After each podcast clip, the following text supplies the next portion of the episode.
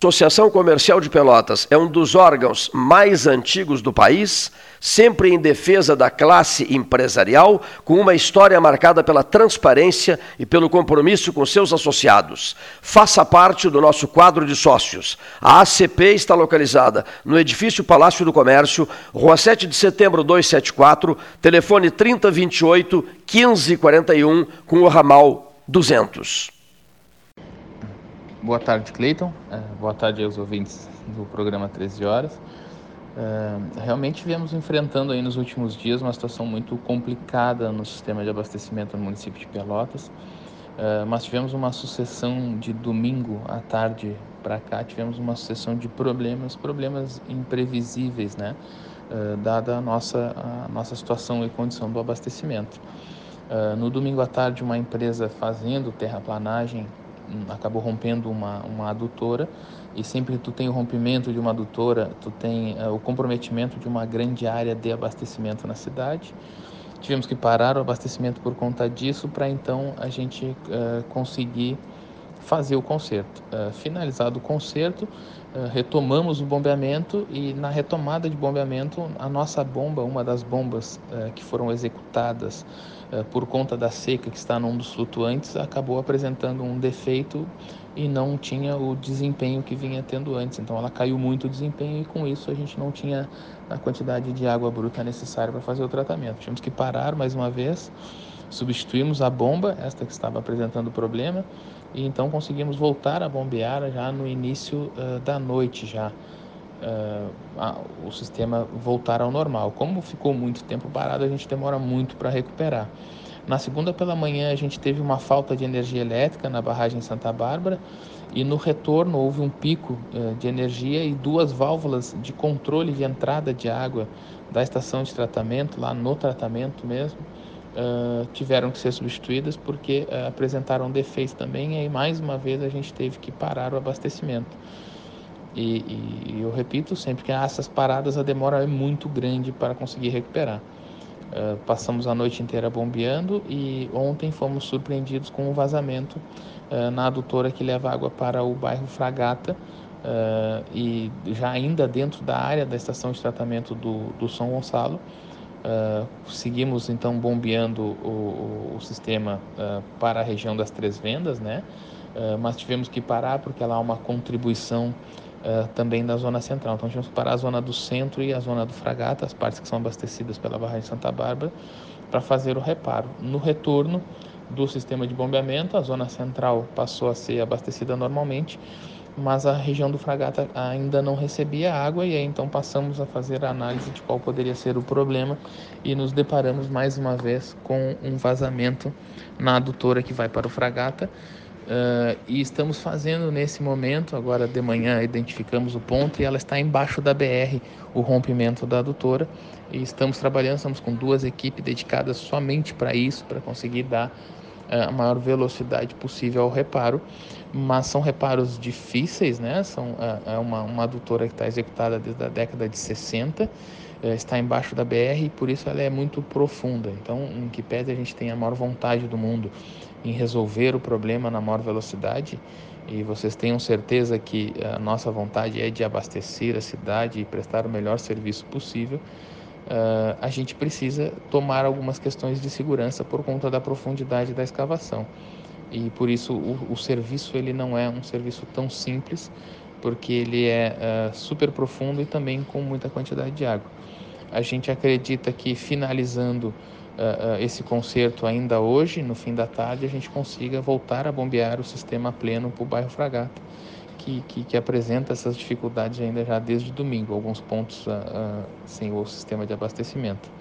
Então, uh, acreditamos que nessa madrugada a gente vai conseguir trabalhar a pleno para o bairro Fragata e conseguir ter um sistema de abastecimento, uma condição do abastecimento melhorada para eles. Uh, eu chamo atenção também, e não posso perder a oportunidade de ocupar o espaço do 13 horas, porque uh, se fala muito do coronavírus, mas nós vivemos uma seca histórica no município de Pelotas e é preciso que a população tome essa, essa noção. A gente não tem falta de água, mas a qualidade da água bruta caiu muito e isso já nos obrigou a incluir mais produtos químicos no sistema de tratamento, substituir outros para conseguir dar vazão, conseguir, conseguir tratar a água na velocidade em que está o consumo. E aí vem um segundo ponto que eu preciso chamar a atenção da população, porque nós estamos experimentando consumos extremamente exagerados. Nós experimentamos no domingo um consumo 30, uh, pelo menos 30% superior ao consumo normal de um dia de verão. Então, a, a população, após a, esse período de quarentena, a restrição da circulação das pessoas, a gente está vendo que o consumo de água está totalmente exagerado. É, uns dias de calor, obviamente, mas a, a, a, população precisa ter noção de que a seca é muito grande. É, nós temos a maior seca da história do município de Pelotas e isso é, traz consequências em que pese toda a crise e a calamidade por conta de saúde da, do coronavírus, a gente vive ainda esse momento de seca e é imprescindível o apoio da população. Tá bem? Um abraço, Cleiton, um abraço aos amigos aí, ouvintes do 13 Horas. Um grupo né, de Bagé, de desenhistas, de pintores de, da mais alta categoria, de renome internacional, com comentários de pintores uh, alemães, franceses, que falavam sobre o grupo de Bagé. E eu disse, mas que coisa curiosa. Olha a importância né, da, da, Impressionante. Da, da, Eles cultura, influenciaram, né? na, na, tiveram uma é. escola na arte brasileira. Por isso nasceu, Paulo, o, o analista de Bagé, o né? analista de Luiz Bagé, Fernando Veríssimo, Veríssimo, que é celebrado nacionalmente, eh, que, nem a, velhinha, que nem a velhinha de Taubaté. Velhinha de né? Taubaté. É celebrados nacionalmente. Olha, for, tem aquele Uruguaiana, o Guri de Uruguaiana. De Uruguaiana. Agora, as cidades, digamos assim, ganham figuras. Eh, populares, assim, eh, digamos assim, essas figuras são, elas são, digamos, é, é, badaladas nacionalmente, passam a ganhar um espaço é, especial, é, né? É. E, sobre o guri de Uruguaiana eu tenho uma dúvida. Ele não é nascido no Alegrete? Ou eu estou fazendo confusão? Eu estou o fazendo guri confusão. de Uruguaiana... É o Jair Kobe. É, é o Kobe, né? É, o Jair Kobe. Eu... Já vamos ver. Eu tenho Já vai na pesquisa né? aí, Eduardo. Se ele não é do Alegrete, ou então eu estou, estou extremamente Mas esse confuso. grupo de Bagé achei Fantástico, muito interessante. Muito, muito interessante. Mais uma para a coleção aqui do 13 que é fala em Bagé. A propósito, deixa eu só aproveitar e dizer aqui, ó. Essa, essa é a pergunta que não quero calar. Não, não é pergunta, é uma frase. O senhor sabia que Santa Cruz do Sul, doutor Simon Halper, tem o depoimento do Dr. Simão Alpen Isso. daqui a pouco sobre Santa Cruz do Sul. Santa Cruz do Sul. Que levanta seja, uma questão muito interessante. Muito. Por quê? E por que que o Dr. Simão, cedo hoje, eu às quatro da manhã fui para o computador e, e, e, mais o celular. Comecei a trabalhar, até mandei uma mensagem para o Paulo. Ele achou que era primeiro de abril. É, não, fiz uma brincadeira. É, não, eu sei, mas ele fez uma brincadeira. Quatro da manhã não é possível, no computador e no celular. Você está brincando comigo, é primeiro de abril, é mentira de primeiro de abril. Eu digo, não, pior é que não.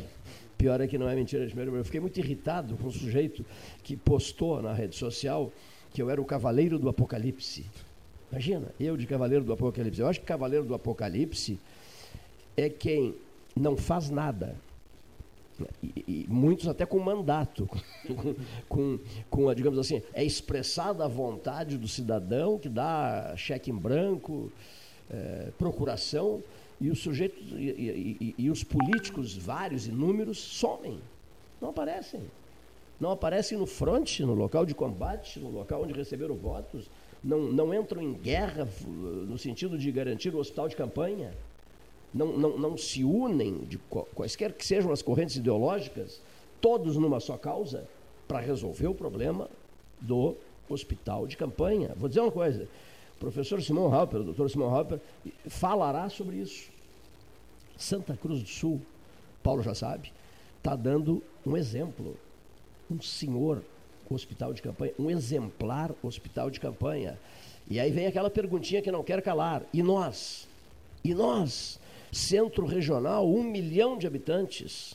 Um milhão de habitantes. Qual é a pergunta que o senhor mais ouviu nas últimas horas? É, como é que está o Hermes? Essa é a pergunta, Gastão, que eu mais ouvi nas últimas horas. Ligações da Farsul, ligações do José Ivo Sartori, que é íntimo amigo do Hermes, do Fábio, do Fábio Branco, que é íntimo amigo do Hermes, do Gilberto Pinho, Rio Grande, que é íntimo amigo do Hermes, pessoas de Canguçu, de Cerrito, de Pedro Osório, já falei de Porto Alegre, querem saber é, do, do, município de Barra do Ribeiro. Ele tem grandes amigos lá, o vice-prefeito de Barra, o ex-vice-prefeito de Barra do Ribeiro, que é meu amigo pessoal também, que era o vice do ministro da Saúde do FHC, ministro da Saúde, Fernando Henrique, foi prefeito de Barra do Ribeiro. Borges, Não, nós estivemos com ele, jantamos com ele no Hotel Glória, no Rio de Janeiro, lembras?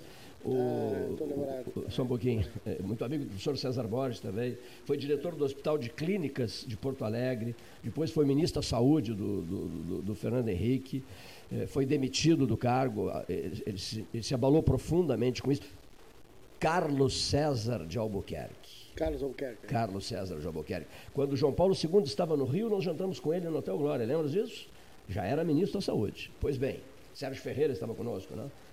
Gastal, Sérgio Ferreira e eu. Bom, mas voltando, como é que está o Hermes? Bom, o que, que eu sei? Hoje eu não tenho informação nenhuma do Hermes. Ribeiro de Souza Filho, que participou do 13 horas na, na sexta-feira passada.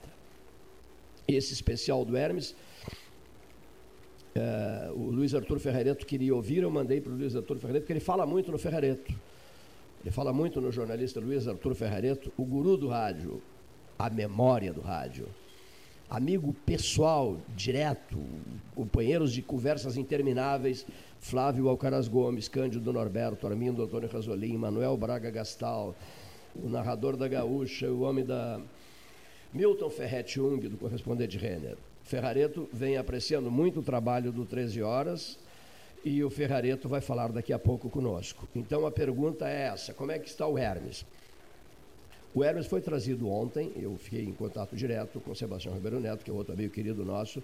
Hermes Sebastião criaram essa rede nossa, juntos, nós todos juntos, Gastal, eu, o Ferrari, o Gastal, eu, do- né, a rede Sul Rio Grandense de Rádio, 1980, depois a rede do, a rede do descobrimento, rapaz, tinha esquecido, a rede do descobrimento nos 500 anos do Brasil, a rede da duplicação, na duplicação do que mesmo?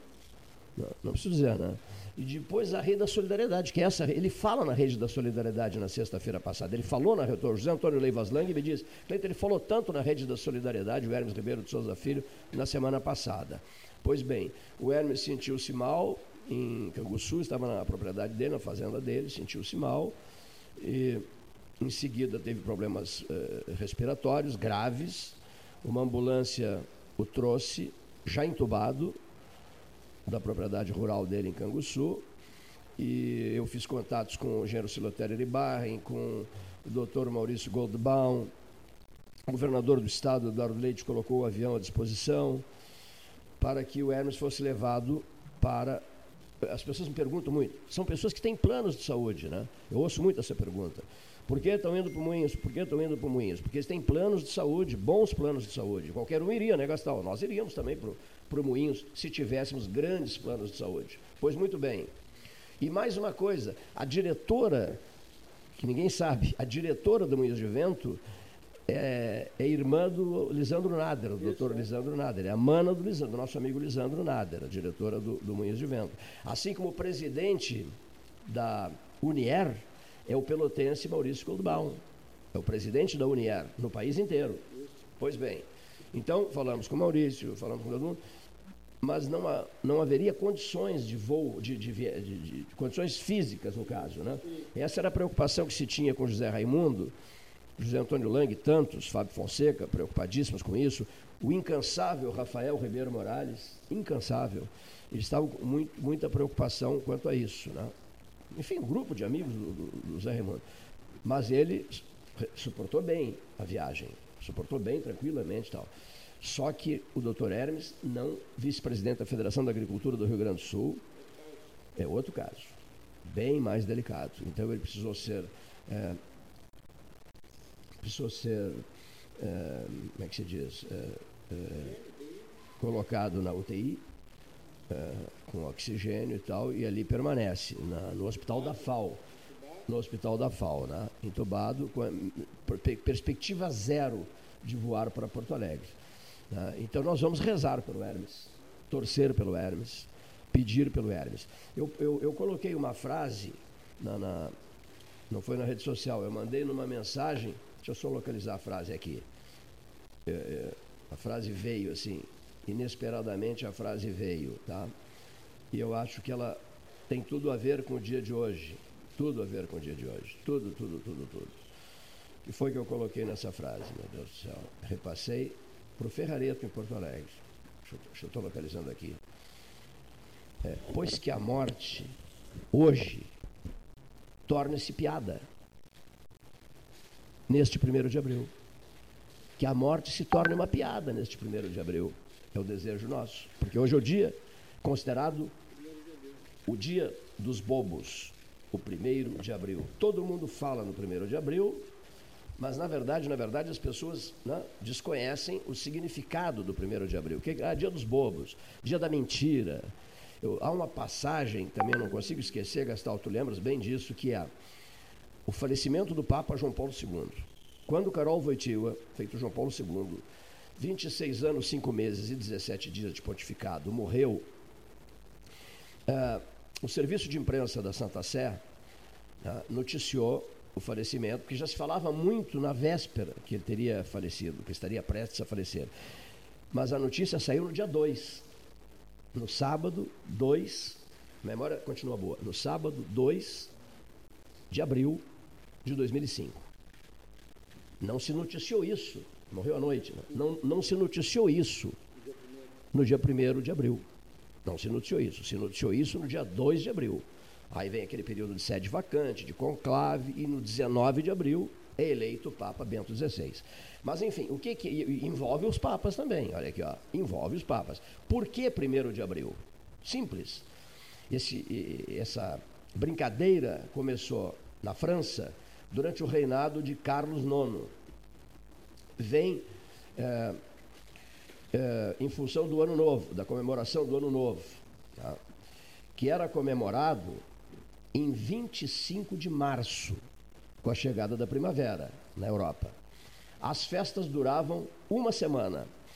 Bailes, troca de presentes, uma comemoração intensa, alegrias, festas de rua, foguetórios, etc, etc, etc. E isso era estendido até o dia 1 de abril. Começava em 25 de março e era estendido até o dia 1 de abril. No ano de 1562, o Papa Gregório XIII, olha o 13 de novo, hein? Outro dia chegou de Bagé o material referente, presente do Luiz Carlos Vaz, referente a, a Leão XIII, né? Bom, em 1562, Gregório XIII instituiu um novo calendário para o mundo cristão, que todo mundo conhece, o famoso e consagrado calendário gregoriano. Tá? Então, o novo ano, de acordo com o calendário gregoriano de Gregório XIII, caía em 1 de janeiro. 1 de janeiro. O rei, o rei Carlos IX, só seguiu o decreto papal dois anos depois, em 1546. E mesmo assim, os franceses que resistiram à mudança mantiveram a comemoração na mesma data. Alguns brincalhões à época, gozadores, etc., começaram a ridicularizar todos os conservadores adeptos do calendário anterior e passaram a ser apelidados, passaram a ser chamados de os bobos de abril. A tua França aí, ó, os bobos de abril. Com o tempo, esse blefe contagiou o mundo. Não é o Covid-19. Esse blefe, essa mentira, essa brincadeira contagiou o mundo. E o primeiro de abril é uma data mundial né, que tem origem na França, na velha França. Ah, velha França. E a professora Maria Laura Alves, brilhante professora de francês, exemplar professora de francês. Toda vez que ela escreve alguma coisa nas redes sociais, ou que ela se manifesta, eu paro para ouvir a Maria Laura, porque eu admiro muito a Maria Laura. A professora Maria Laura Maciel Alves é uma das reservas de qualidade de Pelotas. Conheces a Maria Laura, né? Grande amiga do claro. Oscar José Magalhães. Fui aluno de francês, é foste aluno da professora Maria Laura, eu fui aluno da professora Maria Laura também. A professora Maria Laura é uma das reservas de qualidade de Pelotas. É algo impressionante a qualidade, a qualificação dessa mulher. Admirável sob todos os aspectos. E mais um ponto, nós temos Carmen Lúcia Matzenauer, Universidade Católica de Pelotas.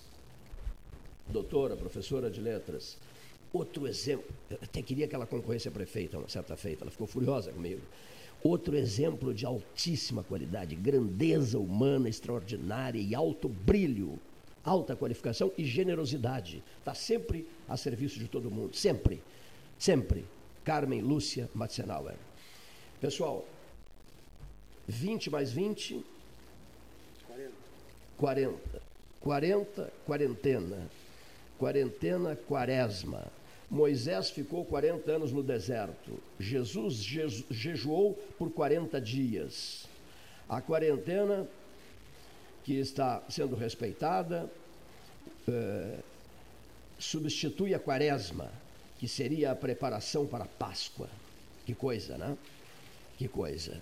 Os sinais, os sinais de outono, os sinais da Semana Santa e o mundo vivendo nesse incompasso de espera. O mundo cheio de esperanças, porque a treva jamais vencerá a luz. E a luz vem de onde? Qual é um sinal de luz que merece todo o respeito da humanidade? O sol. O sol, os raios do sol, a vitamina D que você precisa. Se expõe ao sol, fique 10, 15 minutos exposto ao sol. É muitíssimo mais importante do que o comprimido de vitamina D. E não existe o comprimido perto do sol, dos raios do sol. Sol, luz, energia, sol, natureza. Deus, o Deus Sol, Deus do céu, de tantas civilizações, vá para o sol. Acate o sol, respeite, beneficie-se, banhe-se de sol. Né? Porque nós estamos precisando, Goethe diria, de luz. O sol é luz. Aproximemos-nos do sol. Nos deixemos banhar pelos raios do sol. Neste momento, no qual, com cidades vazias, no mundo inteiro, usa-se muito a expressão cidades fantasmas, né, Gastal? É, nesse momento, vamos substituir a treva pelo sol, pela luz, e vamos repassar esperança. Quando eu, eu, eu, eu, falo no rádio noite e dia e fico em frente a um computador ou, ou gravando por celular, etc., essa iniciativa do Paulo de depoimentos através do WhatsApp, eu fico pensando assim, peraí, é o que eu posso fazer. Então cada um que faça o que pode. Isso Paulo Gastão Neto, Leonir Bade, eu, o, o o Eduardo Torres, estamos fazendo. É o que a gente pode fazer, é o nosso ramo de atividade. Nós fazemos aquilo que sabemos fazer, ou para o qual estamos destinados, muito bem. E os outros?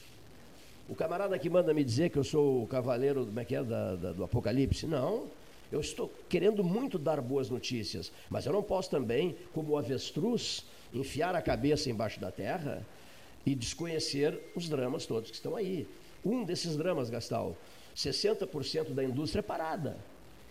Olha as consequências. Os bancos ficam telefonando. Eu recebi várias mensagens. Os bancos ficam telefonando para as pessoas. E a sua prestação? E a sua prestação? E a sua prestação? Olha, o valor agora já é tal.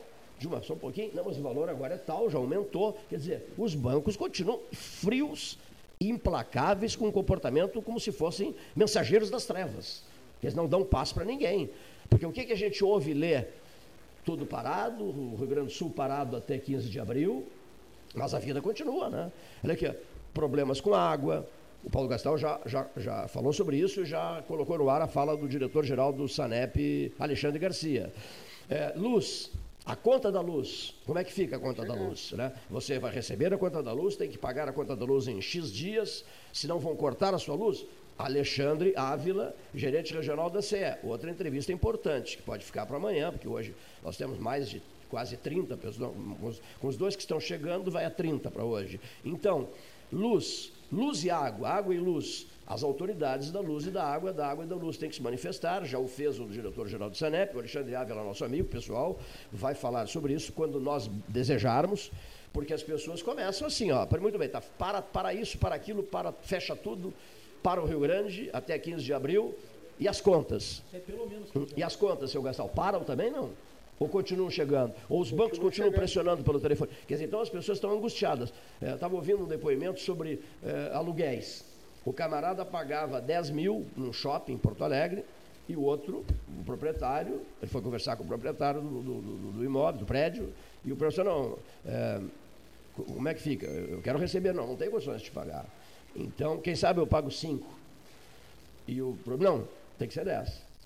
Tá bem, então tem que ser 10, então não quero mais o prédio. Ah, tem que ser 10? Então vou, vou sair fora do prédio. E aí é outro problema gravíssimo. Quer dizer, o que, que se chama isso? Acomodação, né? o mercado precisa se ajustar, as pessoas precisam se ajustar nesse cenário todo imprevisível, inimaginável, jamais passamos por isso. E as pessoas têm que parar, sentar, conversar. Assim como ficou conversado aqui na Associação Comercial, que no estúdio só entrariam dois ou três no máximo, não é mesmo? Que as pessoas deveriam entrar com com o seu, com a sua máscara, carregar o, o, o, o, álcool gel, ficaríamos uns longe dos outros, distantes dos outros. As pessoas devem uh, cumprir com o seu compromisso, só o único compromisso que tenham, uh, não sei se é o único, mas no nosso caso aqui é, cumpre, cumpre o compromisso e volta para casa. Sai daqui e vai para casa, é o que está todo, é tá todo mundo fazendo. Então, esse é um ponto a ser examinado com muito cuidado por todo mundo, empregadores e empregados, né, seu Gastal? Empregadores e empregados. Ou seja, nós temos que nos entender, a sociedade precisa se entender, porque senão cairia numa situação de anarquia, e isso é impensável. Tem, a, a, o presidente da República ontem, eu gostei da fala do presidente da República. Por que, que eu gostei da fala do presidente da República? Porque eu estava com medo da fala do presidente da República, Gastão. Estava com medo da fala do presidente da República. Me concentrei todo, assim, como quem se concentra para um brapel. Tipo, o que, que ele vai fazer? O que, que ele vai dizer? Ele vai articular, congregar, unir ou vai é, infernizar a vida de todo mundo com aquele seu jeito intempestivo de se manifestar? Né? É uma pena isso, né? Esse jeito intempestivo. Mas eu acho que ele foi enquadrado pelos ministros todos. Deu para perceber isso, né? Houve uma importante reunião com N ministros e ele foi enquadrado, no bom sentido, para que percebesse a gravidade nacional. A gravidade do momento não é nacional, no mundo. O presidente dos Estados Unidos, Donald John Trump, o que, que fez? Também foi enquadrado, meu Deus do céu. O Trump pensava igual ao Bolsonaro. E o Trump se deu conta da gravidade. Nova York está vivendo um drama seríssimo. Está enquadrado, foi, foi ao natural enquadrado o presidente dos Estados Unidos. A mesma coisa o presidente do Brasil. Quer dizer, eu esperava um discurso horroroso dele. Mas não, graças a Deus não. Foi um discurso, foi enquadrado. No Rio Grande do Sul, Paulo Gastão Neto, o governador, estava vendo no Correio do Povo, no Correio do, Correio do Povo online. Comércio mais 30 dias, decreto. Então você vê na fisionomia do governador, Paulo, você vê uma espécie de estresse danado. Total, né? total. total. Você viu, total. viu essa fisionomia? Todos os governadores. Não, não, não, não estou falando do Rio Grande do Sul. Sul sem, sem, sem, dúvida nenhuma. É. Vira, vira a foto dele. Nós temos a população mais idosa, vi, vi. É, nós temos a população mais idosa do Brasil. Aqui nós temos o maior número de. de, de e o Estado com problemas de, de dinheiro, né, Paulo? É, é. Então o cenário é realmente complicado. E agora, por falar em idosos, tem uma explicação que foi dada ontem né, e que é importante que se diga aos ouvintes. O Brasil já passou de 200 mortes. Né? É. Só que 80 dessas mortes aconteceram num lugar só, num hospital só, no Santa Maggiore de São Paulo. O que é o Santa Maggiore? O Santa Maggiore foi um empresário que há uns anos atrás vendo que o mercado tinha uma, eh, uma opção boa para fazer planos de saúde para idosos, para concorrer com os planos tradicionais, ele fez planos de saúde mais baratos para idosos. Um empresário, isso foi explicado pelo ministro ontem. O que, que aconteceu? Ele nunca imaginou que acontecesse uma pandemia dessa envergadura no mundo e no país. O que, que aconteceu? Os idosos acorreram né, para esse plano de saúde em São Paulo, muitos deles, milhares, né, e quando uh, foram acometidos da gripe, correram para esse hospital. Bagé. E superlotou o hospital, contagiou e houve essa, essa mortandade, esse coisa localizada. De, exatamente. Bagé, né? E ontem o primeiro-ministro explicou, eu quero dizer o seguinte, dessas 200 mortes, 80 são num lugar só, num lugar só de São Paulo, que é no Santa Maggiore, e, fez, e deu essa explicação. Então, é, de né? idosos. Né? Tu, tu ouviste o prefeito. O... Talvez, se não tivesse o Santa Maggiore, nós teríamos menos mortes. É. São, Paulo, é, São Paulo é impressionante. É. Né? O, tu conversaste muito ontem com o prefeito. Foi muito boa a entrevista do prefeito. Divaldo, Divaldo, eu sempre lembro o nome de Divaldo, no, às vezes tem dificuldade de mentalizar nomes, mas aí eu vou atrás de um outro nome para localizar o nome da pessoa que eu quero. Então eu, eu, eu lembro de um outro Divaldo. Bom, Zé Ricardo Castro e eu voamos com ele para Portugal, conversamos tanto com ele, figura extraordinária, Divaldo Pereira Franco. Mas enfim, o Divaldo Lara, prefeito de Bagé, preocupadíssimo, né? mostrou o cenário bagense. O cenário bagense, o drama bagense, Gastal, concentra-se no hospital de Bagé. É. Tá? Concentra-se no hospital de Bagé. É, 15 pacientes de, de, de, na, da área da saúde com o coronavírus, mais É, 50... é a chamada bomba biológica, É, como bomba era o biológica. Santa Maggiore É. de São Paulo. Bomba biológica, boa expressão. Boa expressão. E 50 pessoas da área da saúde de Bagé estão em isolamento, né? Quer dizer, Bagé, no Rio Grande do Sul, como dizia o Jairo Halper numa mensagem que me passou, olha aqui, presta atenção. No Rio Grande do Sul, tudo começa em Bagé. Na questão bomba biológica, que tu vives te referindo à, bomba biológica eh, bageense. Bom, Como foi, no, como foi no norte da Itália, né? Foi lá na região da. Isso na mesmo. região da aquela eh, eh, Veneza, aquilo É. tudo, por aquela volta toda ali, eh, Bérgamo, né? Bérgamo, Bérgamo. por tudo, quer dizer, a, a co- a concentração foi ali. Aquele jogo de futebol que nós fizemos uma referência aqui também, entre o Atalanta com o Inter de Milão, pode ser? Não, não. Bom, era um jogo do Atalanta, onde teve 30 mil pessoas no estádio e também pode ter sido outra bomba biológica, né, que acabou gerando um estupim. Né? Que coisa impressionante. As pessoas. eh, As perguntas. Isso mesmo. Só- aproveitar para dizer uma coisa aqui. O- as pessoas querem saber sobre José Raimundo, em Porto Alegre, e sobre o Hermes Ribeiro de Souza Filho, em Pelotas.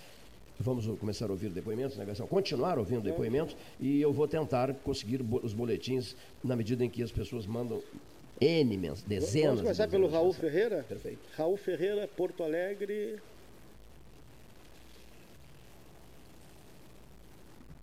Prezado amigo Cleiton Rocha e representantes da mesa mais tradicional do rádio do Rio Grande do Sul e do Brasil. Ah, eu saí de Porto Alegre no dia 20, estou na Praia do Laranjal, de frente para a Lagoa dos Patos, numa quarentena onde, de um lado, eu tenho a televisão, tenho o rádio para escutar todas as informações recentes da nossa cidade e tenho o, a preocupação que a maioria de vocês e a maioria dos brasileiros estão tendo nesse momento. Nós temos um presidente da República que, infelizmente, destoa dos demais chefes de Estado. Ele diz uma coisa num dia e diz outra no outro dia, como fez agora de manhã, eh, falando em desabastecimento para a população, tensionando a, a situação, tensionando a realidade. E temos outros, outros eh, governantes mais maduros que impõem uma quarentena, outros ainda relaxam essa quarentena e a própria sociedade eh, se manifesta de vez em quando a favor de volta ao trabalho. Eu acho que esses que se manifestam de volta ao trabalho deveriam voltar a trabalhar. Eles que corram o risco que querem. Eu, felizmente, posso me manter aqui, visitando a minha família rapidamente e voltando para o meu QG.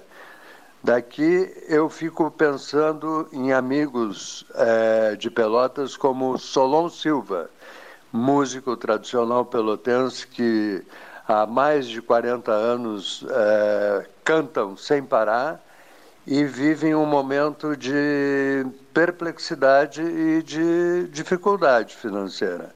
Todo mundo sabe, todo mundo conhece o Solon Silva aqui em Pelotas, e eu pediria para os amigos do Solon, nesse momento, entrar em contato com ele via Facebook, que ele tem o seu Facebook, pedir a conta dele no Banco do Brasil e colaborar com o Solon. Solon é um intérprete, um, um puxador de escola de samba, um comunicador, um homem que representa muito daqueles que eh, nos encontramos no Café Aquários ali. Muitas personalidades daqui que eu tenho grande admiração, que a, que a gente se encontra no Aquários sistematicamente para colocar o papo em dia, coisa que não podemos fazer nos últimos dias. Mas eu acho que a vida tem que nos ensinar a trilhar outros caminhos. Eu mesmo deixei tudo em Porto Alegre, porque estava uma cidade muito nervosa. Porto Alegre, volta e meia, age com. O prefeito Marquesa age com flexibilidade, abrindo salões de beleza, o que é um absurdo, porque o profissional, a gente sabe, não. Voltando é, a falar nessa questão do cliente e do profissional, é, a, chama atenção para Pelotas nesse sentido. Vamos evitar de ir aos salões, de entrar em contato com, com pessoas que possam transferir os nossos é, problemas para outros e os problemas dos outros para nós. Vamos nos recolher, vamos orar por, pelo Dr. José, que neste momento está em Porto Alegre, por outros pelotenses que estão no hospital entubados. Vamos é, fazer uma corrente de defesa contra essa pandemia e ignorar o eh, Raul Ferreira, Raul Ferreira, que durante décadas comandou o Jornal do Almoço da RBS, né? homem de televisão, jornalista qualificadíssimo, TVE, TV Educativa do Estado, com Cano Norberto, e Raul Ferreira, que conversou conosco, que está em Pelotas e que continuará conversando conosco. A vida precisa superar a morte e a vida pede sol. Vá para o sol, o sol é vitamina D. A, humanidade, a, a imunidade nata é ativada pela vitamina D, ouvinte. Mas a vitamina D que vem do sol. Né? Então, olha que coisa bonita isso aqui, Gastão. Por que eu não podei as minhas videiras? Mandou dizer isso de Santa Catarina, Roberto Veronese, que daqui a pouco vai conversar também com os ouvintes. Por que, Cleiton, eu não podei as minhas videiras? As sementes do futuro são lançadas no mínimo um ano antes. Um ano antes. Por que são lançadas um ano antes? Elas precisam de sol. Você precisa de sol, mas também você precisa ficar em casa. Respeite isso. A pergunta que não quer calar: e o hospital de campanha? E o hospital de campanha em Pelotas? Em local não sabemos. A pergunta é esta: e o hospital de campanha? Dr. Simão Orlando Halper.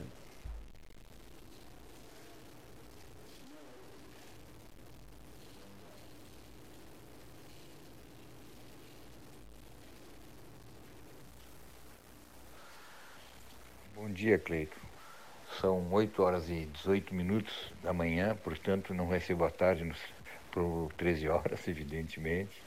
E quando abri hoje meu, meu telefone, o WhatsApp me mandaram uma mensagem é, quanto ao hospital de campanha que está, que está é, efetuado, feito lá no, na cidade de Santa Cruz do Sul. Que beleza! Foi estabelecido, tem leitos abundantes, não sei se eles vão ter como preencher esses leitos, espero que não, não é? mas eu fico me perguntando, e o hospital de campanha de Pelotas?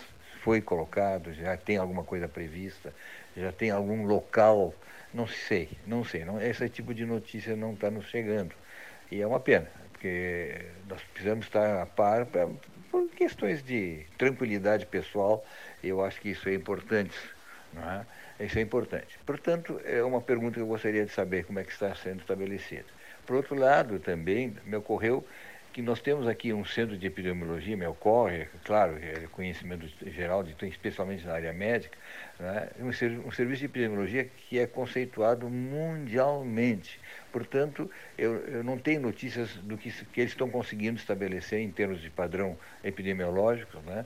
porque através da epidemiologia é que se pode estabelecer nível de prevenção adequado para cada região se é realmente a necessidade de ser uma, uma conduta vertical ou horizontal eh, no, no, no, trabalho que se estabelece em Pelotas.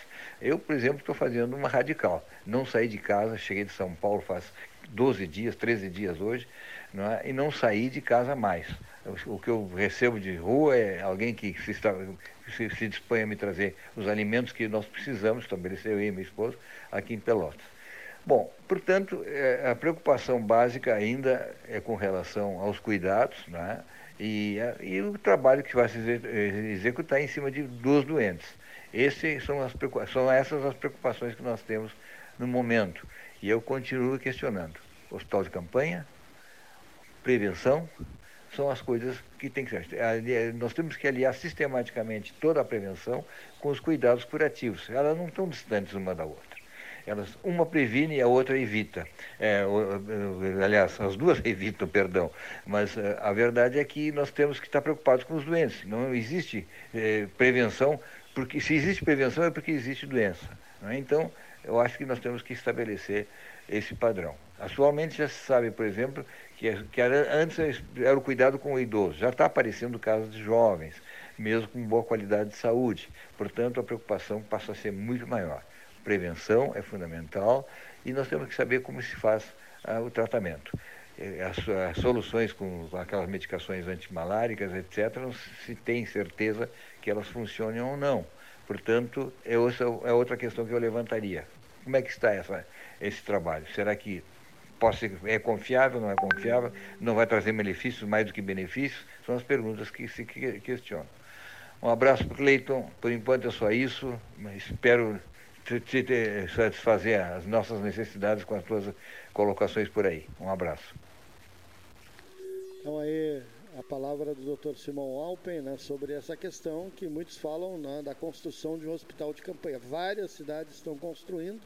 Até quero, em relação ao que foi dito ontem pelo Otávio Gastal, conversei com ele à noite, mais cinco leitos eh, foram criados né, eh, para o Covid-19 e que a região toda soma quase uma centena de leitos com respirador. Então, não são cinco leitos né, apenas que nós temos aqui na região. Uh, temos eh, a criação desses cinco leitos com toda a estrutura e mais, obviamente, os leitos que já haviam uh, na, na região para as doenças respiratórias. Uh, e sempre é bom lembrar também que, paralelo à, à Covid-19, Covid-19 é o coronavírus, muitas outras enfermidades, patologias, doenças continuam acontecendo. O AVC, um infarto, né, o atendimento de emergência, por isso tem o exército ali fazendo triagem na frente do pronto-socorro, né, para que a gente faça uma seleção para quem tem acesso ao pronto-socorro ou não, para não criarmos dentro das unidades de saúde, hospitais, pronto-socorros e unidades básicas, as famosas bombas uh, biológicas. Por isso, se você tiver a gripe, se tiver algum sintoma, permaneça em casa e chama o atendente. Não vai para a unidade básica de saúde, porque tem duas, duas questões. Se você tiver, você vai estar contaminando né, os outros que vão estar lá e que não tem. E se você não tiver, se for uma gripe comum, você pode pegar o Covid-19. Então tem que chamar em casa a pessoa especializada, como foi o caso ontem desse terceiro que apareceu em Pelotas, um senhor de 55 anos, esteve em São Paulo, apresentou sintomas, está em casa, né, se recuperando. A senhora de 71 anos, primeiro caso anunciado, já está bem, já passou pelo período de, de 14 dias, né, tá, continua né, na, em quarentena, familiares monitorados, para que se tenha sempre o monitoramento do caso e uh, os seus periféricos, né, que se consiga uh, se localizar de onde a pessoa trouxe o caso, para não chegarmos na fase do, do, da contaminação comunitária, que é a pior, né? que é aquela em que você pega sem saber de quem. E outra coisa que eu quero alertar a população seria se a gente passasse a fazer aqui, passássemos a ter esse comportamento irresponsável, a famosa rádio corredor, rádio da esquina, rádio do café, rádio da rua, que se diz, né? Uh, rádio corredor é muito usado, né? de especular sobre pessoas que possam estar ou não, que estejam, digamos assim, sumidas, se afastaram daqui, dali, do seu grupo social e já ficam especulando. Isso é muito perigoso. As informações que são repassadas aqui são informações oficiais, né? Paulo Gastaneto usa muito uma. Eh, fala 400 vezes por dia. E a fonte? Quem é a fonte? Qual é a fonte? Qual é a fonte, né? Eu já vou dizendo antes, olha, a fonte é tal, a fonte é tal, porque esse é um compromisso que nós temos. Credibilidade é uma marca nossa, nós não vamos perder isso. É a única coisa que se tem, essa credibilidade tem que ser levada a sério, muito a sério. Só chega com a responsabilidade. Claro. Então, esse é um trabalho que nós estamos eh, priorizando é, buscar as informações com os setores responsáveis. O Paulo agora fez uma exposição sobre a questão é, leitos em Pelotas, leitos com respiradores, né? Em Pelotas. Quantos são? Tem 100, tá? Tem 100. É, é, na, região. na região. Na região. Na região. Pelotas, Rio Grande. É, bom, mas, uh, pois é, eu já achei pouco. Né? Outra coisa que eu ouvi muito ontem, por que, que as pessoas não ficam aqui e são levadas para Porto Alegre? Essa pergunta, essa pergunta se transformou na pergunta do dia ontem. Mas vem cá, Cleiton, por que, que as pessoas são levadas para Porto Alegre? Eu já disse, vou, vou renovar. As pessoas têm plano de saúde, podem ter um bom plano de saúde, né? Podem ter um bom plano de saúde, um bom plano de saúde. É, outra coisa, o Hermes Ribeiro de Souza Filho está aqui, muito bem atendido. Na FAO, no Hospital da FAO, está na UTI, está, está entubado e está muito bem atendido. Né? Respirando, um respirador desde ontem e está muito bem atendido. Isso é muito importante que seja dito, porque também abriria uma porta perigosa para o estresse geral, para o pânico, para preocupações, enfim. Nós temos que repassar mensagens construtivas e elevadas em, em hora difícil. Vamos ouvir o Ferrareto, Gastão? Vamos ouvir o Arthur Ferrareto, né, que Luiz tem uma Arthur Ferrareto. muito interessante. Boa tarde, Cleiton. Boa tarde, Gastal. Boa tarde, demais participantes desse programa. E boa tarde para a comunidade da Zona Sul do Estado. Queria dizer que para mim é um prazer estar conversando com todos vocês. Eu queria agradecer essa oportunidade e também as referências aí que foram feitas nos últimos dias em alguns programas por pessoas que integram esse que é um programa de referência no rádio do Rio Grande do Sul. Né? O Cleiton me pergunta assim, qual é a pergunta que não pode calar, qual é a pergunta que a gente tem que fazer nesse momento? Olha, eu vou responder isso como jornalista e como professor da Universidade Federal do Rio Grande do Sul na área de rádio e como cidadão. Eu acho que existe uma pergunta básica, né? O que eu posso fazer para ajudar meu semelhante no combate à Covid-19? Então, o que, que eu posso fazer tem uma resposta básica também.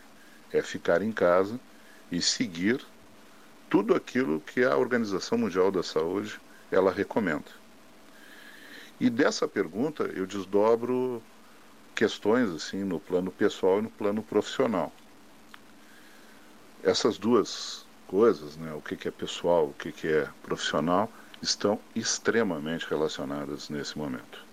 A capa da The New Yorker ah, dos Estados Unidos, a última capa, é muito significativa nesse plano. Tem uma belíssima ilustração, um médico paramentado, a gente vê pelos braços dele, ele dentro de um hospital, uma crise de saúde nunca vista na história da humanidade, ele olha para a tela do seu celular, onde estão seus familiares. Então a gente está jogando a todo momento no plano profissional e no plano pessoal. Sei lá quantas pessoas nesse momento estão em home office, né? nas suas casas, trabalhando provavelmente muito mais do que trabalhavam. Sei lá quantas pessoas estão na linha de frente dessa guerra. Médicos, pessoal de segurança, jornalistas. E também estão com a cabeça, né, com a mente nos seus familiares. O que, que eu posso fazer como profissional? O que, que eu posso fazer como ser humano? E aí eu chego no nosso meio, né, que é o meio dos jornalistas. Né? O que, que a gente pode fazer? A gente pode fazer desmentindo mensagens inverídicas, que pela minha escuta aí do 13 horas eu vejo que circulam na região como circulam em outras regiões. A gente pode ouvir fontes responsáveis e, acima de tudo, a gente deve a todo momento ter em mente a nossa responsabilidade, a nossa responsabilidade social. Eu acho que nesse momento a gente fala, às vezes até com hesitações, com dificuldades, pela emoção que carrega a todo momento essa enorme responsabilidade nas nossas costas, a responsabilidade de ouvir um especialista verdadeiro quando nas redes sociais circula a informação do médico, filho, do amigo, do primo, do pai, de alguém que ninguém sabe quem é, e é uma informação mentirosa. A obrigação da gente, às vezes, contrariando aquilo que seria a base da nossa profissão, tá? porque a base da nossa profissão é ouvir o contraditório. Só que há contraditórios perigosos nesse momento, contraditórios irresponsáveis.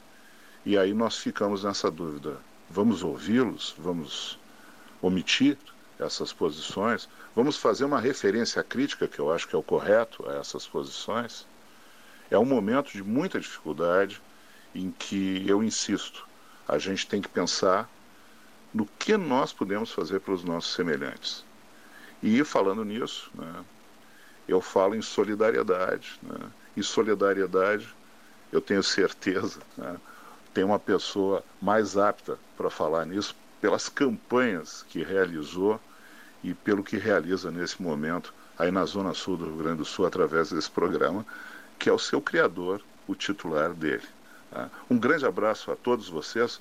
Vamos ficar em casa dentro do possível e vamos sair dessa pandemia. Essa é a grande guerra patriótica, talvez, da história do Brasil. Tá? E nós precisamos enfrentar isso com coragem, com responsabilidade, com muita solidariedade. Um abraço para todos vocês. Muito bem, Luiz Arthur Ferrareto, profissional brilhante da Universidade Federal do Rio Grande do Sul, uma das maiores autoridades, se não a maior autoridade em rádio do Rio Grande do Sul, a memória do rádio do estado do Rio Grande do Sul. Eu já pedi ao reitor da UFPEL, já pedi ao reitor da UCPEL, nós temos que ouvir o Ferrareto quando isso tudo passar. Nós temos que trazer o Ferrareto numa, numa, iniciativa conjunta da Universidade Católica de Pelotas e da Universidade Federal de Pelotas. Te agrada essa ideia? Rio Grandino, né? É, um filho de Rio Grande, um homem brilhante, né, uma das figuras assim, do convívio direto com o Cano Norberto, Flávio Alcaraz Gomes, Armindo Antônio Casolim. Ele postou no Facebook. A, a turma toda assim. Lauro Quadros estava junto. Lauro, ele gosta muito do Lauro. Eu já citei até os nomes que ele, de pessoas que ele aprecia. Por consequência, o Ferrareto, no momento certo, quando passar essa onda toda aí negativa, esse estresse geral, eh, eu faço questão declarada em trazê-lo. Né? Ele tem sido um grande apoiador nosso, colaborador nosso, no sentido de trazer informações importantes. A gente pede uma manifestação dele, ele, com a maior boa vontade do mundo, repassa essa informação. Foi homenageado pelo Hermes na sexta-feira passada aqui. O Hermes Ribeiro é Souza Filho prestou homenagem ao Ferrareto, Luiz Arturo Ferrareto. E um Hermes, me dizia o José Antônio Lang há pouco, do laboratório Leivas Lang, Cleiton, o Hermes estava é, emocionado, né? estava muito emocionado e confessou que estava emocionado. Falou nas nossas redes, sobre a Rádio, Rede do Descobrimento, Rede da Solidariedade, re, é, Rede da Duplicação, falou em tudo isso, porque nós, nós criamos isso em 1980. Sebastião Ribeiro Neto, Hermes Ribeiro Souza Filho e eu criamos isso em 1980, meu Deus. Então a entrevista de sexta-feira foi uma entrevista interessante, ele preocupadíssimo na, na, na condição de vice-presidente da Federação da Agricultura do Rio Grande do Sul, no filho de Canguçu, preocupadíssimo em dizer o estresse que estava uh, ocorrendo numa instituição, numa associação que tem 175 mil associados, envolvidos as famílias, né? 175 mil pessoas. Conseguiste falar com o Leque? Conseguiste? Ele está atrapalhado. O Nilson. Conseguiu falar com o Nilson Leque, mas eu queria tanto ouvir o Nilson Leque. Né? Semana Sindicato da Agricultura, né? De familiar, trabalhadores eh, e o Cicred, dirigente do Cicred. Queria tanto Leque, ouvir o Leque, né? O Leque é Pedro Azurense. Mas, enfim, fica para os próximos dias, fica para os próximos dias. Mas só retomando aqui, então o Hermes, preocupadíssimo com um item chamado é, essa seca toda, essa estiagem toda. E eu lembro que ainda nós conversamos sobre, é, o Fábio Branco estava ouvindo, depois me disse, você, vocês falaram muito sobre a questão estiagem indo para a gaveta ao lado, a gaveta da escrivaninha. Por quê? Porque a prioridade é outra. A prioridade é o Covid-19. E o Hermes falava disso. Então, a suprema ironia desses últimos dias, envolvendo a minha pessoa, né, e o 13 horas, essa é a suprema ironia. Um Hermes tranquilo, emotivo, muito emotivo, mas falando sobre o Covid-19 em Canguçu, recolhido, descansando em casa, né, na propriedade rural dele, e eis que de repente ele é acometido né, por esse vírus e vem em situação delicada para Pelotas, uh, sendo carregado, por uma, transportado por uma ambulância e já entubado vindo de, de, de Canguçu. É um dos meus mais queridos amigos e isso me deu uma derrubada grande. Já tínhamos levado aquela, aquele susto com o José Raimundo no sábado, bota susto nisso, né? e, e, a, e, agora o Hermes Ribeiro de Souza Filho. Estou aguardando o Gabriel Ramos Raimundo, filho do Zé Raimundo, que por sua, por sua vez está em contato comigo permanente por mensagem. Aguarda uma manifestação do médico em Porto Alegre, no Moinhos de Vento, para que depois ele me repasse o texto, para que eu leia o texto sobre o boletim, o boletim, leia o boletim de saúde do doutor José Raimundo, que é uma das pessoas mais relacionadas de Pelotas. Deu para ver nas postagens, eh, na, na, como é que se chama? Na, nas curtidas e nos compartilhamentos. Uma coisa espantosa, chegando a perto de mil. Bom, então o boletim virá daqui a pouco. Estou aguardando também e tentando um contato. Algum ouvinte, Siloter, Siloter Iribarren, Safras e Cifras, querido amigo, eh, eu não estou conseguindo falar com o professor Sebastião Ribeiro Neto. Vou te passar essa tarefa. O Celotério Iribarren é gigantesco nessas horas. Né? Ele tem um espírito comunitário extraordinário. Foi ele um dos articuladores daquela famosa entrevista com o André Calil nos Estados Unidos. Né? Pois bem, o que, que, o que ocorre? Ele está muito abatido, abalado, né? o, o Sebastião. O Sebastião não está atendendo o telefone. Não, por favor. Não está atendendo o telefone, desativa o som ali. Não está, não está atendendo o telefone e não está respondendo mensagens. Então as pessoas querem o boletim sobre a saúde do, do, do, do nosso Hermes Ribeiro de Souza Filho. Vamos a Santa Catarina, vamos a Florianópolis. Já foi lida, já foi lida a nota da Meio Oeste, já foi lida, né? Paulo Gastaneto já fez a leitura, né?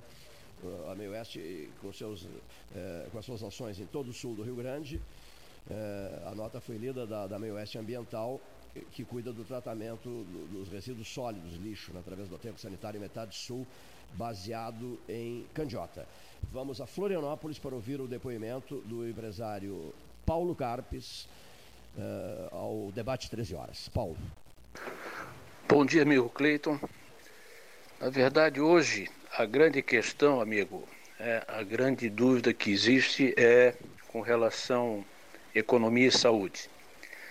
Se Shakespeare fosse vivo e fosse escrever um novo Hamlet, provavelmente a pergunta dele seria: abrir ou não abrir? Eis a questão. E realmente é essa questão hoje que está sendo discutida a nível nacional. O ministro Paulo Guedes, onde foi muito feliz em sua entrevista coletiva, quando disse que estamos, está vindo uma onda muito grande para cima de nós, que é o coronavírus, mas em seguida está vindo outra onda também, que é o problema econômico. Então nós temos que olhar para essa primeira onda, ver como furá-la e já pensando na segunda onda, que é a crise econômica que vai vir sem dúvida nenhuma. Né, eu acredito que o Brasil, com suas autoridades, já deve estar pensando nisso, né, e temos que confiar nas ações que o governo federal, estadual e municipal vão tomar né, porque até o governo do Rio Grande do Sul, ontem, numa medida do seu governador pelotense Eduardo Leite, fechou é, todo o comércio até o dia 15, numa medida é, tomada pelo governador ontem que é, vai dar um impacto na economia de todos os municípios. Ou seja, esse problema é um problema significativo e que, na verdade, nós temos que priorizar a saúde. A saúde em primeiro lugar, né? mas não podemos deixar de pensar na segunda onda, que vai ser a crise econômica. Né? A, a saúde está sendo muito bem enfrentada com esse isolamento. Né? O isolamento é fundamental, a evolução da, da crise do coronavírus no, no Brasil ela está sendo menor do que se esperava em função dessas medidas que estão sendo tomadas. Então, o, a minha opinião hoje é que nós devemos manter o isolamento, principalmente do grupo de risco, idosos, mulheres grávidas, pessoas com doenças sérias. Esses têm que fazer o isolamento total. E aos poucos, ir se pensando na questão da economia. É, se vai se abrindo serviços essenciais, já estão abertos, e alguns outros que vão movimentar a economia, principalmente o setor de produção, para que não haja um desabastecimento. Né, amigo Cleiton? Eu acho que é uma coisa palpitante, nós temos que é, acompanhar e aceitar e cumprir com as orientações das autoridades, que são as responsáveis aí pelo, pela condução dos problemas. Então, da minha parte, amigo, seria essa a minha posição, né? acompanhar o andamento da, do, da, do avanço e da evolução do, do problema saúde e, ao mesmo tempo, ir pensando numa solução para a economia, porque essa onda vai vir em seguida e vai vir muito forte, com desemprego, desabastecimento e uma série de coisas que vão refletir e impactar significativamente a sociedade brasileira. Tá bom, meu amigo? Um grande abraço, tudo de bom. Participação do Dr. Paulo Carpes, meio oeste ambiental, falando conosco, lá, também dando o seu depoimento. Ele também né, tem dado um recado forte para a população de Pelotas, Bagé, Candiota, né, sobre é, o tratamento dos resíduos sólidos. Está com um problema na, na, não, não, é, independente. Vamos, vamos ver se a gente tem condições de ouvir o jornalista Hélio Freitag, direto do Diário da Manhã. Alô, Hélio? Não, caiu a ligação, a gente vai tentar retomar com o Hélio Freitag, direto da redação do Diário da Manhã. São pelas 13 horas, nós vamos ouvir o Roberto Veronês, direto de Florianópolis, Santa Catarina. Laboratório Veromed, Florianópolis, 13 horas. Boa tarde, senhores ouvintes da Rádio Universidade Católica de Pelotas eh, e do programa Pelotas 13 horas. Boa tarde, Cleiton. Boa tarde a todos os ouvintes. Saúde a todos. A nossa observação para o dia de hoje é no sentido de trazer talvez uma visão, digamos assim, oriental ou chinesa sobre um problema que, que veio da China, o coronavírus. É, os chineses, na antiguidade clássica chinesa, é, desenvolveram uma grande produção artística, literária e filosófica. Né? É, há uma obra-prima dessa desse período, inclusive com contribuições do, do Confúcio, é, e que se chama I Ching, o livro das mutações. É um livro clássico da antiguidade chinesa, escrito para orientar os imperadores chineses. Né? E esse livro ele pretende é, apresentar imagens correspondentes à, à natureza e, e um código é, de posturas frente a diversas situações que a vida coloque ou a administração do Estado. Nesse sentido, nesse momento, seria muito importante lembrar que o I Ching sempre refere-se ao equilíbrio das estações, que nós devemos prestar atenção ao equilíbrio das estações. Né? Sendo que essa estação agora do outono é uma estação muito específica, porque ela precede a chegada do inverno. E então, exemplificando pela agricultura, eu, por exemplo, não podei ainda as minhas videiras. E por que não podei ainda as videiras? Não podei as videiras porque se eu houvesse podado as videiras, elas deixariam de absorver a energia solar desses lindos dias de sol do outono, que vão, que vão dar força a essa planta para atravessar o inverno no seu período vegetativo e para frutificarem no próximo, para colocarem folhagem e frutificarem no próximo verão. Vejam que as sementes da, do fruto que, que, vai, que vai aparecer daqui a, a 9, 10 meses, 11 meses, ele está, essa semente, essa, é, é, essa nutrição, ela já está sendo preparada desde agora.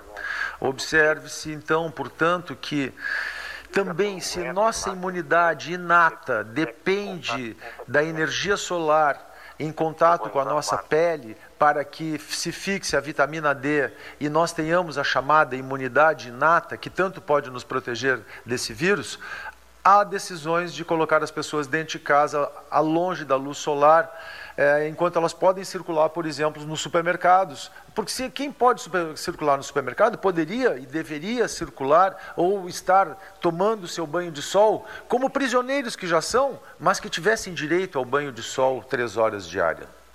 Senhoras e senhores, a vitamina D é fixada pelo sol. Há um equívoco das autoridades em mandar as pessoas para dentro de casa, que as pessoas, então que as pessoas saiam ao pátio e vão tomar o seu banho de sol. Assim, até os prisioneiros têm direito ao banho de sol. Reflitam sobre essa questão técnica, a questão da vitamina D fixada pelo sol para a imunidade. Então ainda há tempo. Ainda temos uh, alguns dias antes de que uh, chegue o inverno e, nas palavras do Xing, uh, o perigo está adiante. A chegada do inverno corresponde ao obscurecimento da luz.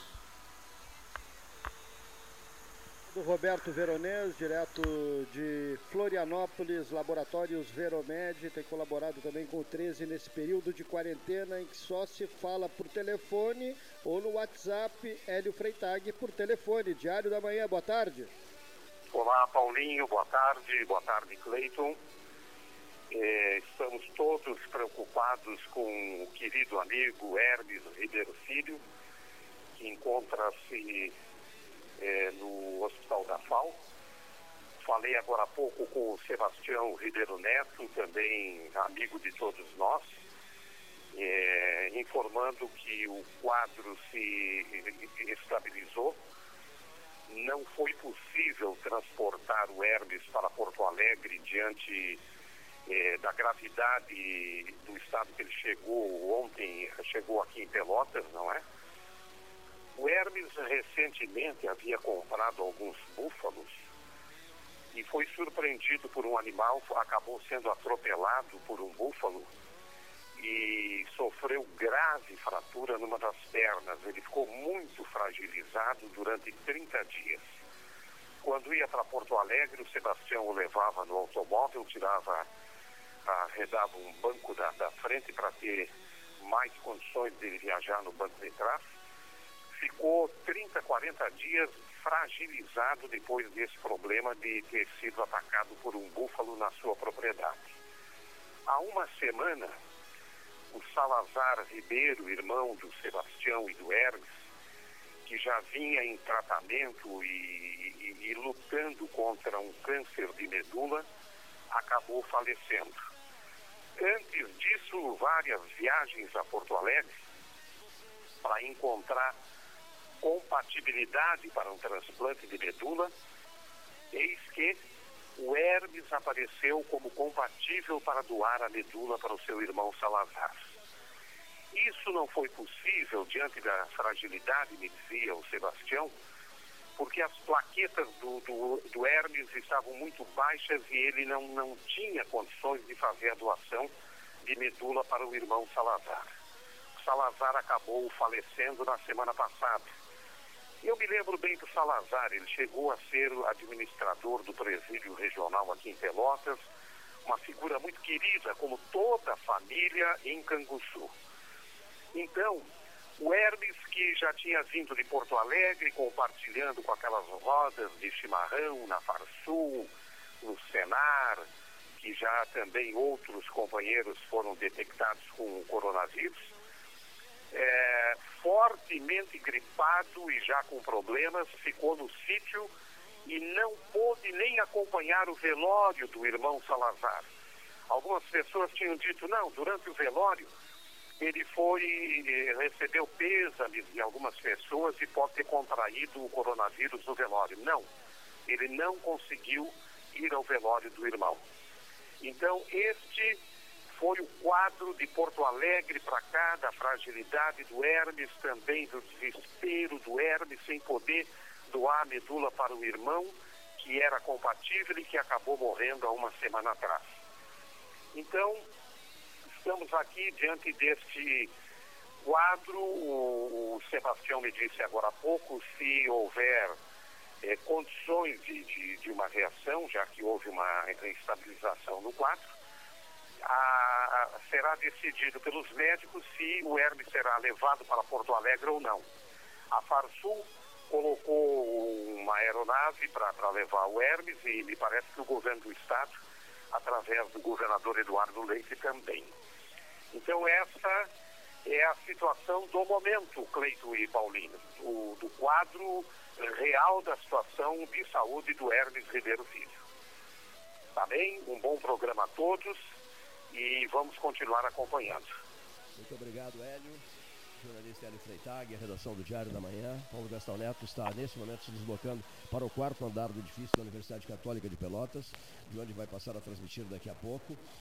Nós já ouvimos o Raul Ferreira, o empresário Paulo Carpes, eh, diretor-presidente da Meio Oeste, o jornalista, ouvimos o jornalista Hélio Freitag, duas vezes de Florianópolis, né? Florianópolis 13 horas com o empresário Paulo Carpes, Florianópolis 13 horas com também o empresário Roberto Antônio Camargo Veronês. Nós, dando sequência, dando sequência a essa transmissão, o jornalista João Garcia. O jornalista João Garcia, eh, que ontem atendendo um pedido meu, uh, repassou uh, o seu comentário, uh, a sua análise sobre esse momento que se vive no Brasil e no mundo.